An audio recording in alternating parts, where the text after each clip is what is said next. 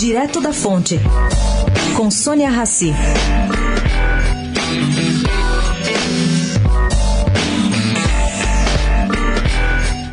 Gente, no começo dessa confusão na Argentina, o presidente Maurício Macri respondeu à cachapante derrota para seu concorrente Alberto Fernandes nas prévias, dizendo que a queda do mercado de bolsa e subida de dólar mostravam que a economia iria sofrer com a volta do peronismo.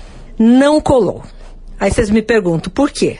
Quem votou no peronismo votou justamente na esperança de dias melhores. Hoje, Macri acaba por mudar a estratégia. Adotou políticas populistas tradicionais da esquerda, como aumentar o salário mínimo, congelar o preço dos combustíveis, aumentar bolsas de estudos e Bolsa Família e reduzir impostos. Não vai funcionar tampouco. A população vai se perguntar se é tão fácil assim, por que, que não foi feito antes? Bom, Macri será provavelmente derrotado, mas Fernandes vai moderar o seu discurso para apaziguar os temores do mercado financeiro. Podem apostar. Sônia Raci, direto da Fonte, para a Rádio Eldorado.